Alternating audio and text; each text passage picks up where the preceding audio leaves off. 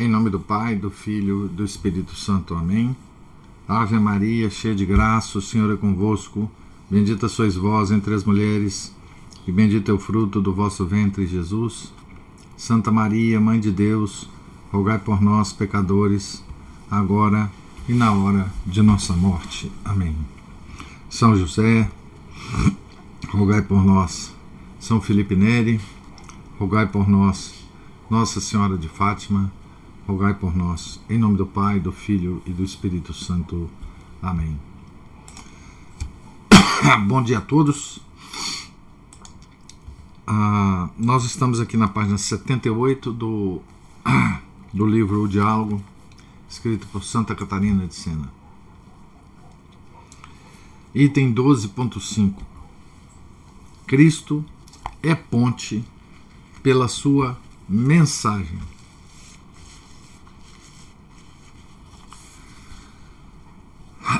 Quando meu filho retornou a mim, quarenta dias após a ressurreição, aquela ponte se ausentou da terra, isto é, da convivência dos homens, e subiu ao céu pela força da divindade, sentando-se à minha direita. No dia da ascensão, um anjo disse aos apóstolos que ali haviam ficado como mortos, já que seus corações tinham ido para o céu com meu filho. Não permaneçam aqui, pois ele está sentado à direita do Pai. Atos 1.11.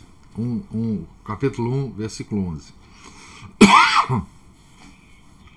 Com o retorno de meu filho ao céu, enviei o Mestre, o Espírito Santo. Ele veio do meu poder, na sabedoria do Filho e na própria, na própria clemência. É uma só coisa comigo e o Filho. Por sua vinda, estabeleceu o caminho, mensagem, deixado no mundo por Jesus. Ao afastar-se fisicamente, não retirou sua mensagem e suas virtudes. Estas são pedras assentadas na mensagem, que ficou na forma de doce e gloriosa ponte. Inicialmente, na vida oculta, ele se esforçou por construir a estrada mais com ações do que com ensinamentos. Antes de falar, agiu. O Espírito Santo, em sua clemência, veio confirmar a mensagem de Cristo e fortaleceu e fortaleceu os discípulos na confirmação da verdade e no anúncio da mensagem de Cristo crucificado. Por meio deles, o Espírito repreendeu o mundo pelas injustiças e falsos julgamentos, do que falarei com mais vagar em outra parte. Item 14, 3, 1. Expliquei tais coisas para que não ficassem dúvidas na mente do que, dos que escutam e viessem a dizer: É verdade que o corpo de Cristo se tornou uma ponte pela união hipostática da natureza humana com a divina. Mas aquela ponte corporal subiu ao céu e nos deixou. Aqui tem uma nota depois da expressão mente que nos escutam. Na mente dos que escutam. Diz assim: é difícil dizer a quem se refere a afirmação, se aos discípulos de Catarina que, as, que a escutavam ou a todos os homens que ouvem a palavra divina. Cristo foi um caminho, ensinou a verdade, viram-se os seus exemplos e costumes. Mas agora que nos o que nos restou? Onde encontramos o caminho? Respondo a ti e àqueles que caírem em semelhante ignorância. O caminho ensinado por meu filho foi confirmado pelos apóstolos garantido pelo sangue dos mártires, esclarecido pelos santos doutores, iluminado pelos confessores. Dele falam os escritos dos evangelistas. Todos eles foram testemunhas a confirmar tal verdade na jerarquia da Santa Igreja. Foram lâmpadas colocadas sobre o candelabro a indicar o caminho da verdade, o qual sem erro conduz à vida com iluminação perfeita. Como confirmaram, como confirmaram a mensagem de Cristo? Vivendo-a em si mesmos. Assim todos os homens recebem luz para conhecer a verdade. Basta que cada um o queira, que não destrua a luz da razão pelo egoísmo desordenado. Luz da Razão tem uma nota que diz: sobre o papel da luz da razão no conhecimento da verdade, veja-se o número 24.1. Então, vou ler essa frase porque ela é, de novo porque ela é importante.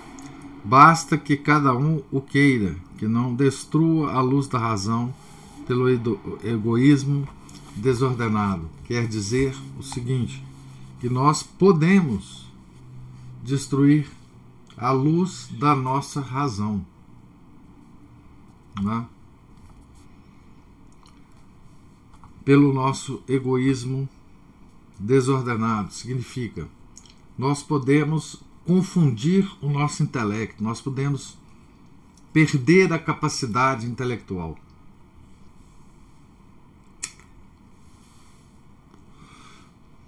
não é? A nossa razão tem que ser nutrida para que ela não morra, ou para que ela não seja deficiente, ou se torne deficiente. Isso é um tema vastíssimo. É, que nós temos tratado de alguma forma nas leituras dos sábados com, com os pais lá na escolinha.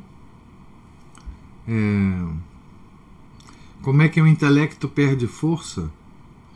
Com a desordem da vida. Lá nós estamos, falamos já na questão da pureza. Como é que o coração puro torna o intelecto mais é, preciso? E como é que a impureza é, prejudica o intelecto. A mensagem de Jesus é verdadeira e ficou no mundo qual pequena barca para retirar os pecadores do rio do pecado e conduzi-lo ao porto, conduzi-los ao porto da salvação. Primeiro coloquei meu filho como ponte pessoa a conviver com os homens Após sua morte, ficou a ponte mensagem, possuindo ela meu poder, a sabedoria do Filho e o amor do Espírito. O poder fortifica os caminhantes, a sabedoria ilumina e ajuda a reconhecer a verdade. O Espírito Santo infunde o amor que aperfeiçoa, que destrói o egoísmo e conserva no homem o apego ao bem, por qualquer forma, como ponte pessoa ou ponte mensagem. Meu filho é o caminho, a verdade e a vida, a passagem que conduz às alturas celestes. Eu vim do Pai e volto ao Pai. João 16, 28. E voltarei a vós. João 14, 8. Como se afirmasse. Aqui, então, olha que coisa interessante. Aqui é Deus Pai interpretando uns versículos do Evangelho. Olha como é que ele diz, né? Meu Pai enviou-me até vós. Fez de mim uma ponte, pela qual atravessais o rio do pecado e chegais à vida. Com a sua outra expressão, voltarei a vós, não vos deixarei órfãos. Vou enviar-vos o Paráclito. É como se dissesse: Irei para o Pai e voltarei mediante o Espírito Santo chamado Paráclito. Ele indicar-vos-á mais claramente a estrada verdadeira, ou seja, a mensagem que vos dei e que ele confirmará. Então aqui nós temos uma exégese de Deus Pai sobre dois versículos do Evangelho. Jesus falou que voltaria e voltou. O Espírito Santo não veio sozinho. Veio no meu poder de Pai, na sabedoria do Filho e na própria clemência. Como vês, meu filho não retornou no seu corpo, mas no poder que fortalece a estrada mensagem. Esta nunca será destruída, nunca obstruída para os que a desejam percorrer. É firme, estável, pois procede de mim, que sou imutável. Caminhai virilmente por ela, sem nenhuma dúvida, e na luz da fé, que vos dei como principal veste no santo batismo.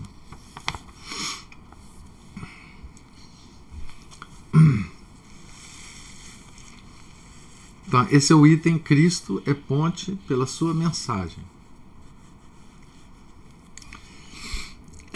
E eu quero enfatizar aqui apenas uma uma coisa interessantíssima que, que Deus Pai fala aqui, de como essa mensagem né,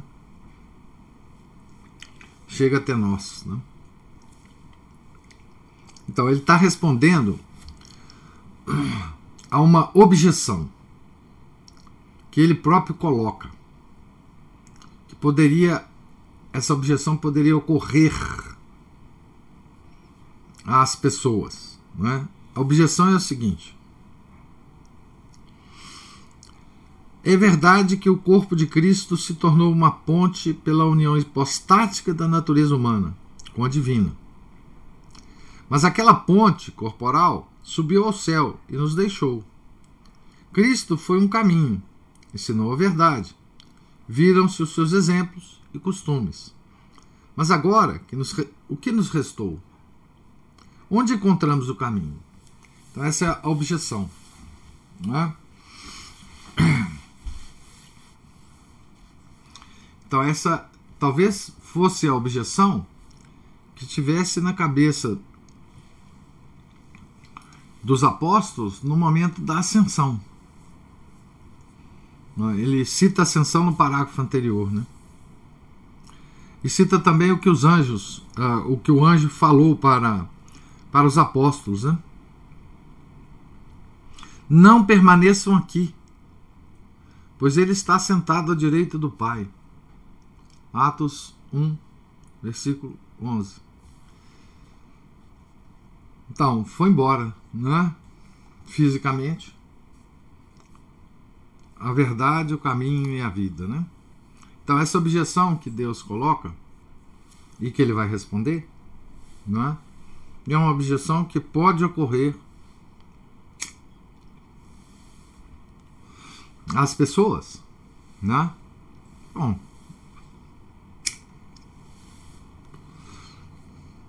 E aí Deus vai falar como que essa objeção não tem sentido, né? E eu é, e ele fala: respondo a ti e àqueles que caírem em semelhante ignorância. Veja como é que ele vai descrever como que continua a, a ponte mensagem, né? O caminho ensinado por meu filho foi confirmado, então, pelos apóstolos, garantido pelo sangue dos mártires, esclarecido pelos santos doutores, iluminados pelos confessores. Então, Deus Pai está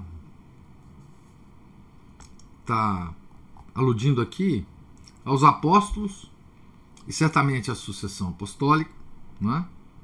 garantido pelo sangue dos mártires, os santos da igreja, né? Os primeiros séculos, inclusive, mas todos os santos, né? Já que o martírio não precisa ser só do sangue, né? Esclarecido pelos santos doutores, santos doutores da igreja. Né? Então nós temos tudo isso. Né? É... Ele ainda ele continua: todos eles foram testemunhas a confirmar tal verdade na jerarquia da Santa Igreja. Então, Deus continua, é, o, o, o filho dele continua na Santa Igreja. Essa é a continuidade dele. Por isso, São Paulo, né? Deus Pai, Deus Pai podia ter lembrado isso aqui, né? Por isso, São Paulo usa a expressão, né? Para a Santa Igreja de corpo místico. Quer dizer, não é corpo físico, porque está no céu, mas é corpo místico. Né? Ainda tem algo do corpo. E é físico. A igreja é física. Né? Então, é,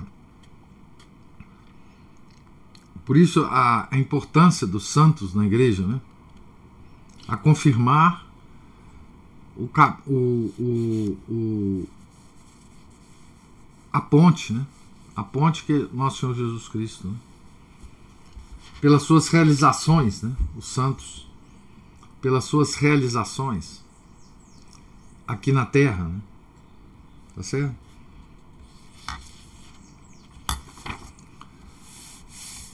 Então, agora, item 12.6, 12 sumário e exortação.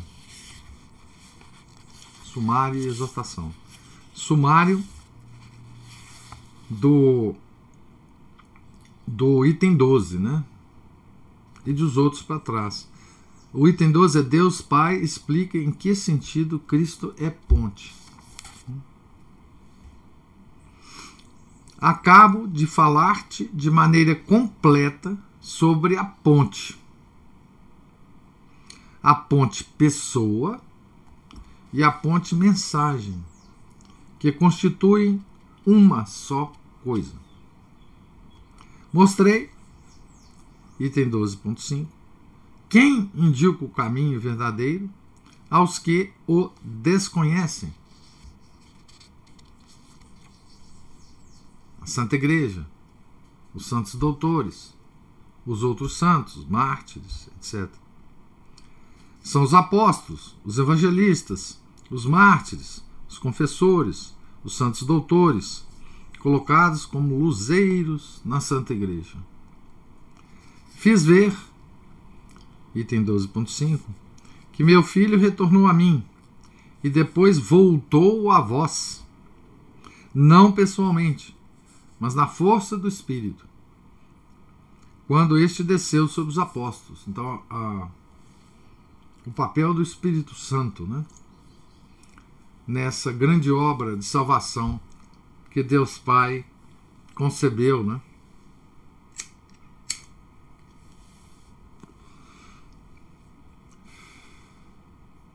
Meu filho voltará pessoalmente no juízo final, com majestade e poder divinos, para julgar o mundo. Aos bons, ele dará o prêmio pelas fadigas corporais e espirituais, aos maus, aos que viveram no pecado, dará o castigo eterno. De agora em diante, vou ocupar-me do que prometera, item 12.1. Vou mostrar-te quem caminha imperfeita, perfeita ou perfeitissimamente e a maneira como procedem. Falarei igualmente dos pecadores que se afogam no rio do pecado, a caminho de horríveis tormentos. A vós, filhos queridos, eu digo: conservai-vos pela ponte, não vades pelo rio. Este último não é a estrada da verdade, mas da mentira. Por ela vão os maus. Por eles quero que rezeis. Em favor deles vos peço lágrimas e suor, para que achem em mim a misericórdia. Então, veja, em favor deles peço que deles vos peço lágrimas e suor. O que, que é isto aqui? Satisfazer a justiça divina pelos outros, para que achem em mim, aqueles outros, a misericórdia. Então, mais uma vez, né? A misericórdia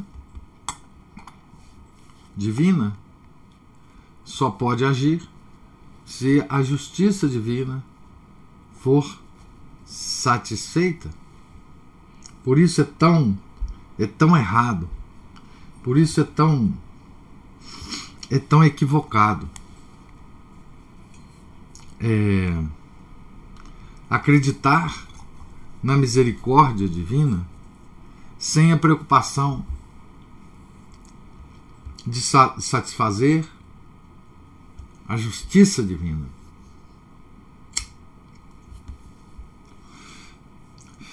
Satisfação da justiça divina.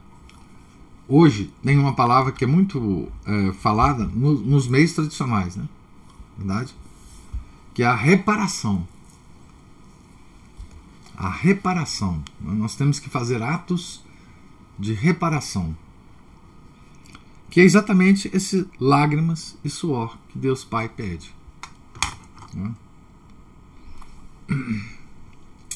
Então, item eh, capítulo 13. Oração à misericórdia divina. Agora a Catarina assume a palavra aqui, né? E vai fazer uma grande oração à misericórdia.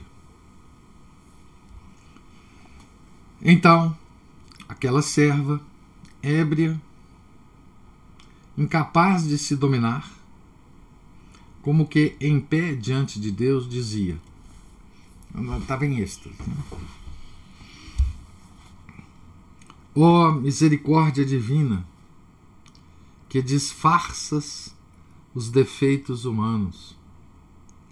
Não me espanto de que digas a quem deixa o pecado mortal e volta a ti. Abre aspas. Não me lembrarei mais do que de que me ofendeste. Fecha aspas. Não, misericórdia inefável. Não me espanto de que fales assim a quem se converte. Surpreende-me que digas sobre os que te combatem abre aspas. Quero que oreis por eles, a fim de que eu os, que eu os perdoe. Fecha aspas.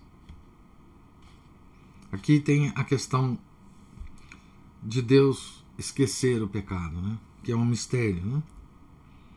Ó oh, misericórdia, Pai, que procede da tua divindade e que, pelo teu poder, governa o mundo inteiro. Tua misericórdia nos criou, tua misericórdia nos recriou no sangue de teu Filho. Tua misericórdia, tua misericórdia nos conserva.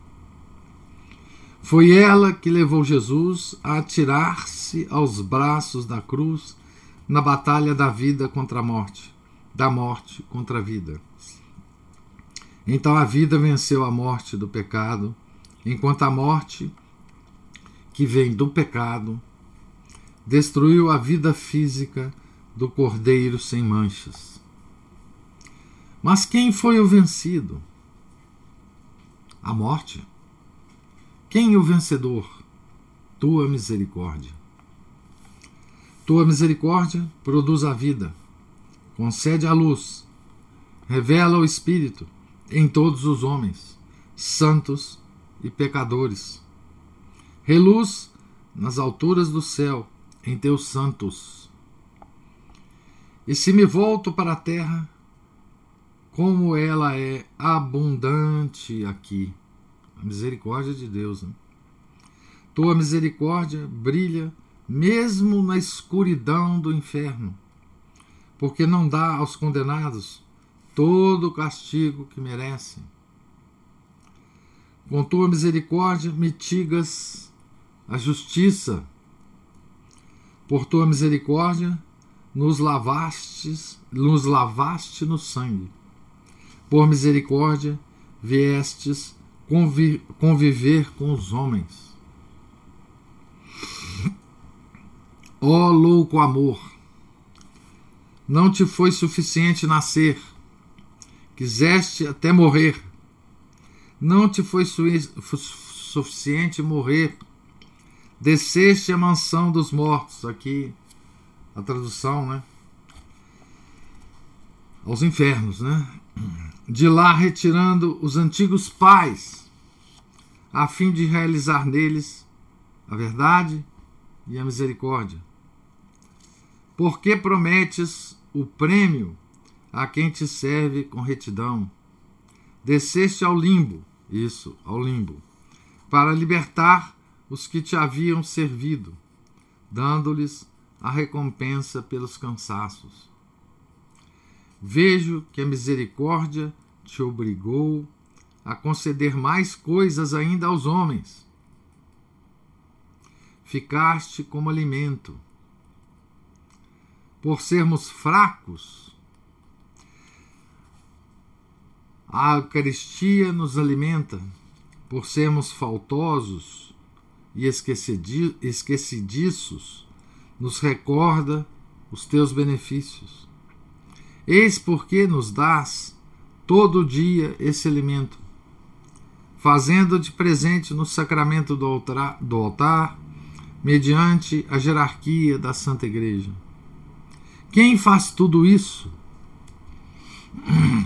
Tua misericórdia. Ó oh, misericórdia, afoga-se o meu coração ao pensar em ti. Para qualquer lado que me volte, só encontro misericórdia. Ó oh, Pai eterno, perdoa minha insensatez, pois tive a ousadia de falar na tua presença que teu misericordioso amor me alcance o perdão diante da tua bondade. Então, aqui, enfim, é toda a elevação da alma de Santa Catarina ao se dirigir a Deus Pai no êxtase em que ele está revelando a, a santa, né, os seus desígnios para os homens. Né? E é uma oração à misericórdia. Né? É uma belíssima oração. Né? Tremenda oração. Nós não devemos ouvir essa oração, né? Como talvez um, os nossos amigos modernos talvez ouçam, né? Enfim, sempre lembrando, né? Que a misericórdia de Deus só age quando a sua justiça é satisfeita, né? Seja pelo próprio pecador, seja por quem reza por ele. Ou seja, Deus quer que, se um determinado pecador não conseguir satisfazer a justiça divina, que nós a satisfaçamos por ele. Deus nos dá essa essa grande obra, né, de conversão, ou seja, nós podemos Olha que coisa extraordinária. Isso é uma uma ação da misericórdia de Deus para conosco. Nós podemos satisfazer pelos pecados dos outros, para que a misericórdia dele possa agir nestes outros. Né? Não, tudo aqui é, é anotação, Camila, tudo é anotação dos êxtases. Ela deve ter feito, certamente fez essa oração em voz alta em voz alta. Tudo que ela fala aqui, Santa Catarina, é, é um diálogo. Tá certo? É, ela faz em voz alta e o pessoal, é, enfim, anota, né? O que Deus Pai, nessa, nesse capítulo, vai falar sobre os pecadores. Não, ele vai falar diretamente para nós, né? os pecadores.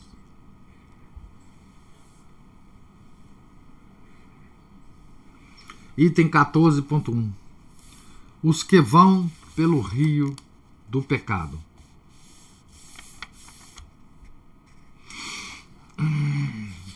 Atenção que ele Deus não, não será politicamente correto. Devo alertá-los para isso, né? Após falar com o coração aberto sobre a misericórdia divina, aquela serva esperava humildemente que se realizasse a promessa feita antes. Itens 12.1, 12.6. Deus Pai retomou a palavra e disse: Filha muito querida, discorreste diante de mim sobre a misericórdia, porque eu te fiz compreender a profundidade daquela afirmação. Abre aspas. Estes, os pecadores, são as pessoas por quem peço que rezeis. Item 12.6. Mas procura entender que minha misericórdia é infinitamente maior do que pensas tua capacidade é imperfeita, limitada, ao passo que perfeito e infinito é o meu perdão.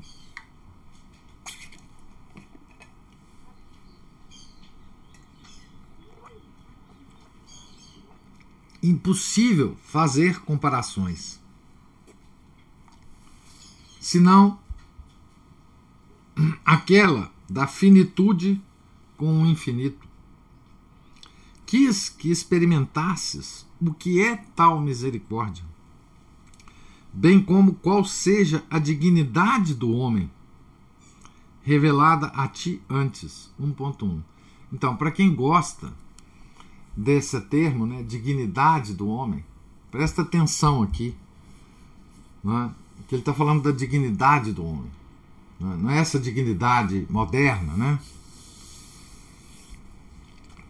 Mas é da que ele vê no homem e que ele criou no homem, né?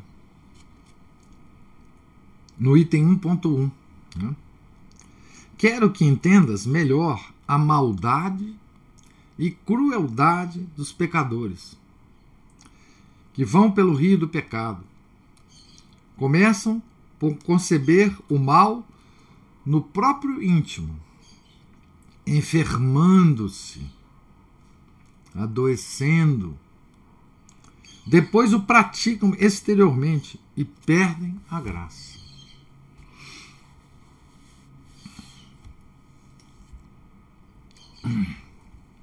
Então, aqui tem um item é, 38, né?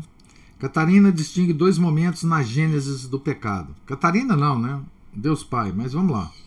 O mental, no íntimo do coração, o atual pela prática do mal contra o próximo. O mesmo se deve dizer da origem das virtudes. Veja-se o item 2.5.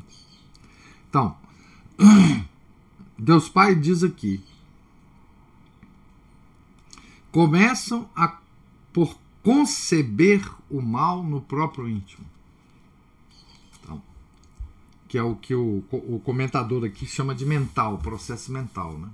Você concebe interiormente o mal. Depois você age mal, né? Age mal. Depois o praticam exteriormente, né? Afogados no rio do falso amor mundano, eles morrem para a graça. Assemelham-se ao cadáver privado de sensações que já não se move, a não ser carregado por outros. Nos pecadores, assim mortos, a memória já não retém a recordação da minha misericórdia. A inteligência não compreende minha verdade, preocupada que está com a própria sensualidade e pessoa. A vontade permanece insensível à minha vontade e apega-se às realidades mortas. Com a morte dessas três, destas três faculdades da alma, né, toda a atividade interna e externa do pecador se esvazia quanto à graça. Memória, inteligência, e vontade. Né? Então, essa é a ação do pecado nessas três faculdades. A memória esquece, não é? Da, da, da misericórdia, né? A inteligência passa a não compreender a verdade. E a vontade permanece insensível à minha vontade. Essa é a descrição da, da queda. Né? O pecador já não consegue defender-se dos inimigos. Então, o pecador fica confuso. Né? É a confusão é, das escrituras. Né? É, aquelas orações que a gente encontra nas, nas escrituras. Né? Não deixeis que os inimigos me confundam. Né? Sempre isso nos Salmos. Né? É, tem outra, confundi os meus inimigos, para que ele não nos me atinja, né? Então o pecador já não consegue defender-se dos inimigos. Quer dizer, os inimigos aqui lembra uma nota aqui que é o mundo, o demônio e a, a sensibilidade, né? A carne. O pecador já não consegue defender-se dos inimigos, já não reage sem meu auxílio. Sempre é verdade, porém, que este morto possui o livre-arbítrio durante esta vida mortal no corpo. E ao implorar socorro, sempre o terá de mim. Então, esse aqui é o pecador rezando a Deus. mas sozinho nada fará. O pecador é insuportável a si mesmo. Pretendendo ser o dono do mundo, deixa-se dominar pelo nada, o pecado. Sim, o pecado é um nada, e tais pessoas são seus escravos. pretendendo ser o dono do mundo, deixa-se dominar pelo nada. Então, como é que nós pretendemos ser o dono do mundo? Das nossas ações, né? Como é que o homem pretende ser dono do mundo? Primeiro, e principalmente, né, achando, é, tendo a certeza de que ele controla o mundo, controla as circunstâncias, controla o seu destino, achando que tudo que ele é, que ele tem, os dons, não só materialmente, né, mas os dons, os dons pessoais, não é? Ah, os dons físicos, beleza física, não é? É, saúde de ferro, não é? Ah, os dons da eloquência, da retórica, os dons da, da inteligência, da facilidade de entendimento das coisas, não é? pensando que tudo isso é mérito próprio. Isto é pretendendo ser o dono do mundo. Pensando que ele pode consertar o mundo. E mais, pensando que ele pode destruir o mundo. Tudo isso são sinais antigos, viu? não é novos, não. Vocês podem estar pensando que eu estou comentando alguma coisa nova aqui. Não. Isso sempre existiu. Né? Pensando que esse, é, nós somos dono do mundo. Né? Enfim, esquecendo que nós somos seres contingentes. Não é? Que o nosso poder é extremamente limitado. E ele só aumenta terrivelmente quando nós percebemos que nada somos sem Deus. É? Então, o pecador é insuportável a si mesmo. Essa também é uma expressão tremenda que Deus usa aqui, né? Como é que nós somos insuportáveis a nós mesmos? Né? O homem moderno, ele não, ele não tem nenhuma capacidade contemplativa, né? Ele não sabe ficar sozinho. Né? Ele não sabe o que fazer com o tempo dele. Ah, se ele tiver um momento de tranquilidade, ele não precisa fazer nada. Ele procura fazer alguma coisa nesses momentos, né? É, nós não sabemos ficar sozinhos conosco mesmo. O, peco, o pecador é insuportável a si mesmo. Insuportável a si mesmo. Certo? tudo isso é feito do distanciamento da graça de Deus. Né? Certo? Essas características que Deus coloca aqui são fundamentais para nós pensarmos, né? É claro que hoje, esse fato de ser dono do mundo está cada vez mais, digamos assim, presente na nossa cabeça, mas não pense que isso é novo, não. Né? Não pense que isso é novo. Em todas as épocas sempre existiu isso. O que distingue a nossa época é que existem sistemas organizados hoje, é, internacionais, para nos convencer de que nós somos donos do mundo. É? Nós dominamos a natureza. Nós fazemos o que queremos com ela. É? Agora tem um imbecil aí que está, inclusive, propagando. Outro dia eu, eu, eu, coloquei lá na, no clube de leitura um, um, uma frase desse imbecil, né? Que é o, o, o, o auxiliar principal do Klaus Schwab que diz que o homem é um ser hackeável agora. Nós podemos fazer qualquer coisa que nós quisermos com o homem. Né? Nós podemos hackear o homem. Né? É, significa que um, um, computador que é hackeado, ele faz o que o, o hackeador quer. Né? Então esse imbecil ele está é, dizendo, né, quer dizer, colocando é, nas palavras modernas, né, essa coisa de ser dono do mundo. Agora é dono do mundo, dono do ser humano, nós podemos controlar tudo, etc, etc, etc. Né? Esse cara já esqueceu completamente o que ele é, como que ele nasceu, né?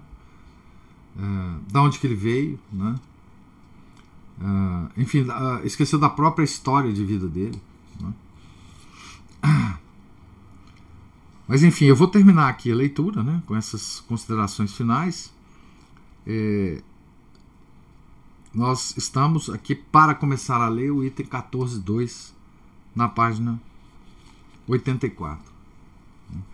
É, nós, eu só li a primeira parte do, do, do, do, capítulo que, que Deus vai falar sobre os pecadores. Né? Então ele vai, ele vai descrever detalhadamente né, a, os impulsos do pecado, as, enfim, tudo isso. Né? Então eu passo a palavra para vocês, se vocês tiverem algum, alguma observação, algum comentário. Oi, eu, professor. Opa, Márcio. Bom dia, tudo bom? bom? dia. Foi rapidinho, eu também tenho que dar no pé daqui a pouco. Bom, é o seguinte, é, a gente percebe aí que esse, os diálogos são simplesmente a, a, oração contemplativa par excellence. Né? Por, por si própria, né? Os passos aí que são vários aí, a gente observa claramente, nitidamente cada um na sua perfeição. Muito interessante isso. Isso é a primeira parte, que é também uma, um primeiro comentário meu, que seria né, é justamente interessante promover esse tipo de, de meditação que justamente faz com que a gente absorva a teoria e consiga ver onde e como a gente deve colocar isso na prática, né? E outra coisa interessante que o senhor comentou logo, leu logo né, no início, sobre o Espírito Santo, a igreja, os santos, né, uma coisa que os, os, os crentinhos de Bíblia na mão, às vezes, não, não se lembram, né, aquela, a primeira carta de São Paulo ao Timóteo, capítulo 3, versículo 15, a igreja é a coluna e o fundamento da verdade. Não diz nenhum lugar que a Bíblia, né, Ah, gostam sim. de falar. Isso E qual igreja que é, né? Aquela mesma, né? Que, que em São Mateus, capítulo 28, versículo 19, ensinai, né? Ide a todas as nações, ensinai aquilo que vos, que vos ensinei. Ou seja, não tinha nenhuma igreja protestante nessa época. Né? Em São Mateus, capítulo 16, versículo 18, os portões do inferno não prevalecerão contra ela. Em São Mateus, depois de novo, capítulo 28, versículo 20. Em São João, capítulo 16, versículo 13 o Espírito Santo vai ensinar essas verdades. Então, tudo aí bastante coerente, obviamente, porque foi revelado pelo próprio Pai, né, Deus Pai. E, como diz um, um conhecido meu, ah, mas se todas as pessoas soubessem que, que Jesus é que fundou essa igreja, todo mundo ia correr para lá, claro. Mas não sabem. Mas não sabem, mesmo souberem, querem negar. E também não tem aquela boa vontade, né, não tem a, a capacidade de, de entender isso não tem gente que explique, né? não tem gente disposta, né? a vontade de novo aí, né? a má vontade, a, a compreender e praticar isso, né? por isso que lá quando está lá o glória né, que Chelsea deu, né? glória a Deus nas alturas, mas paz na terra ao, aos homens de boa vontade, não de má vontade. Claro. Né? E aí se eu puder desenvolver um pouquinho mais eh, esse meu raciocínio, muito obrigado. Opa! Então, Márcio, é, esse negócio da Bíblia é uma coisa muito interessante, né? É, essa, essa coisa da solo escritura, ela, ela invadiu o catolicismo, né, de um modo geral. Uma vez eu lembro que eu estava saindo da, da missa lá na porta da igreja e tinha dois rapazes, um deles veio conversar comigo e, e comentando assim, eu estava conversando com meu amigo aqui e tal, ele estava dizendo que ler a Bíblia é fundamental para a salvação, etc, etc. E aí ele fez a pergunta assim: qual que é mais importante, professor? Ler a Bíblia ou ler o catecismo? Eu falei, vai, ele é o catecismo, é claro. É claro. E o rapaz lá da Bíblia, do, da sola escritura, né? Ele ficou danado comigo. Né? Então, assim, é, é porque não entendem. né? porque não entendem, obviamente. Né? Não, não é que, se, que, que, ler a Bíblia não seja importante. Né? É, é, importante, é, é, bom que ele se leia, mas é, ela não é fundamental para ninguém se salvar, né? não é fundamental. E São Paulo dizia que a fé entra pelos ouvidos. Né? Então, tem que ter alguém que fale para as pessoas né? é, sobre a fé. Você diz, hoje não tem mais ninguém que fale, né? ou muito pouca gente que fale. E exatamente por isso. Né? É, a conversão das pessoas. Bom, conversão é uma coisa misteriosa. Vou já colocar isso de início, né? É, não somos nós homens que que que operamos a conversão de uma alma, né? Mas nós somos usados para isso, né? É, nós, nós temos que, que falar sobre a fé. Nós temos que dar razões, como São Pedro falava, né? Dar razões para a nossa fé. Nós temos que falar dela para as pessoas.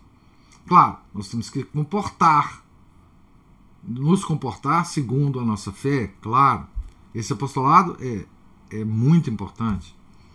Mas assim, o falar humano, né, é, é, a palavra, né, o verbo, é importantíssimo nesse processo de, de conversão das outras pessoas. Né? Então Deus nos usa. Olha só, olha só como é que ele é misericordioso. Né? Olha como, como Deus nos dá as tarefas, né?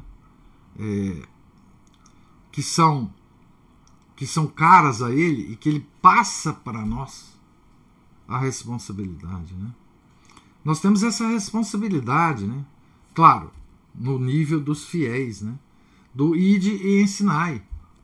E isso foi passado pelos apóstolos, para os apóstolos e hoje para os bispos. Mas os fiéis em todas as épocas da igreja, sempre tiveram essa, essa os fiéis leigos, né? Essa, essa responsabilidade também, né?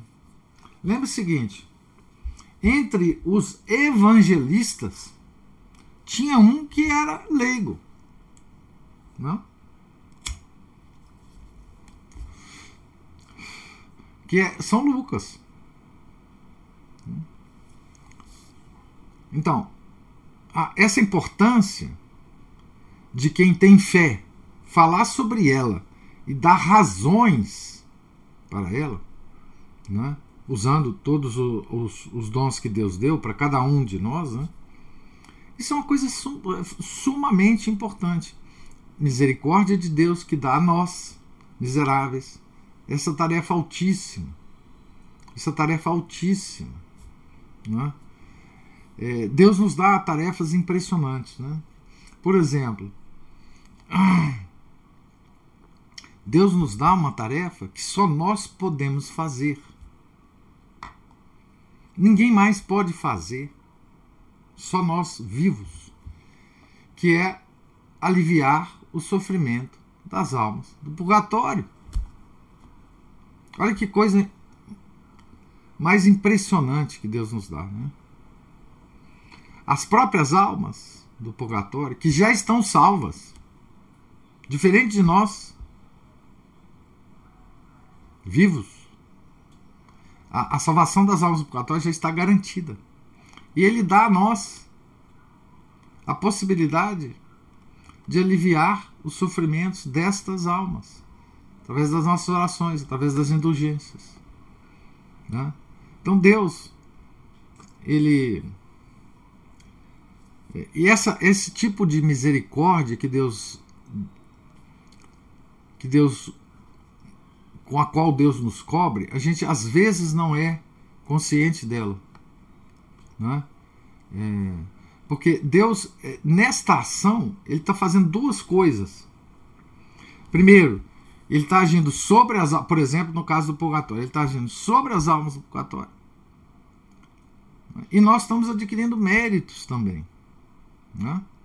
Porque nós estamos fazendo um trabalho dele, que ele nos deu para fazer. A mesma coisa ensinar. E de ensinar. Né? O nosso ensino é muito mais inferior, muito mais inferior do que uh, o ensino dos sucessores dos apóstolos. Né? Nós somos leigos, tá certo?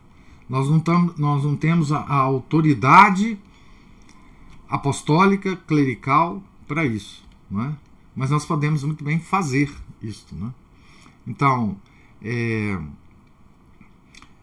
a, a Santa Catarina não era uma leiga, era uma monja é, dominicana. Não é?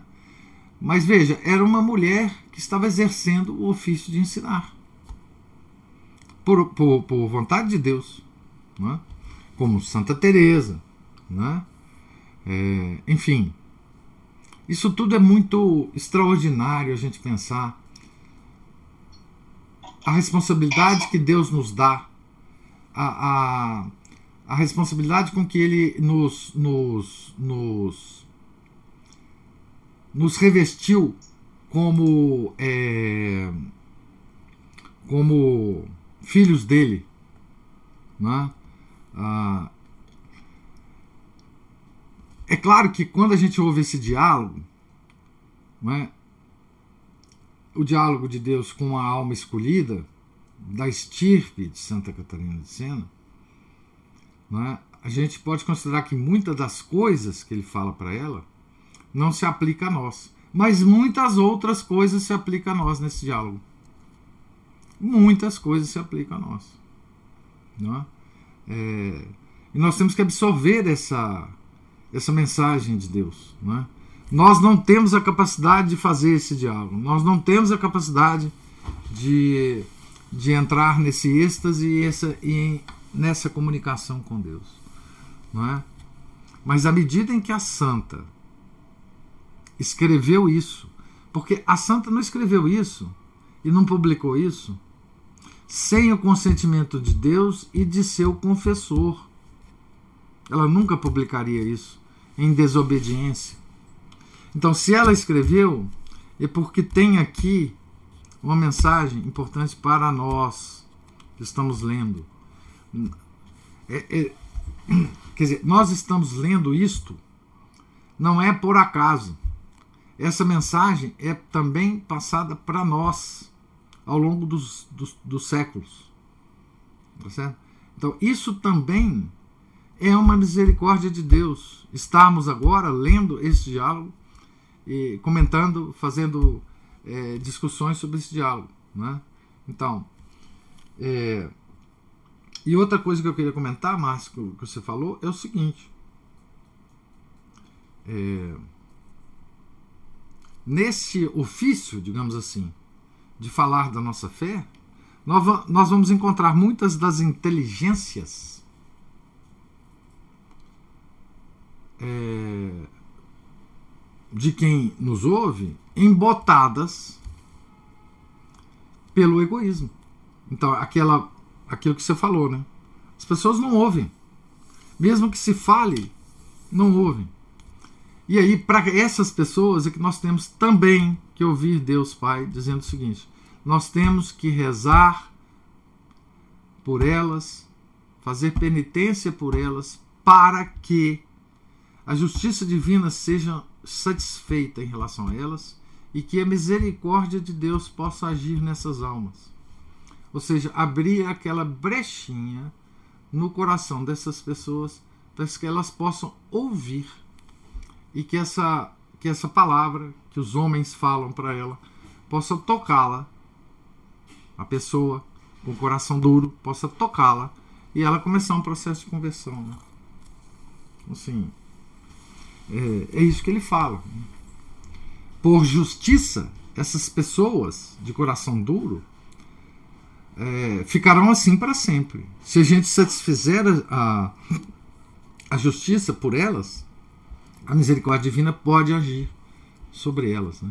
Então, esse mecanismo justiça-misericórdia talvez seja o entendimento mais importante que nós vamos ter ao longo desse, dessa leitura, porque esse mecanismo, essa, esse equilíbrio entre a justiça e a misericórdia de Deus está completamente perdido para o mundo moderno. Completamente perdido. Né? Então, espero tê-lo satisfeito aí com as minhas é, explicações. Sim, obrigado, professor. Como sempre, a gente tem que ver que a justiça e a misericórdia são como duas pernas, dois braços né, desse, desse corpo. Isso, isso mesmo. Mais alguma pessoa quer fazer algum comentário?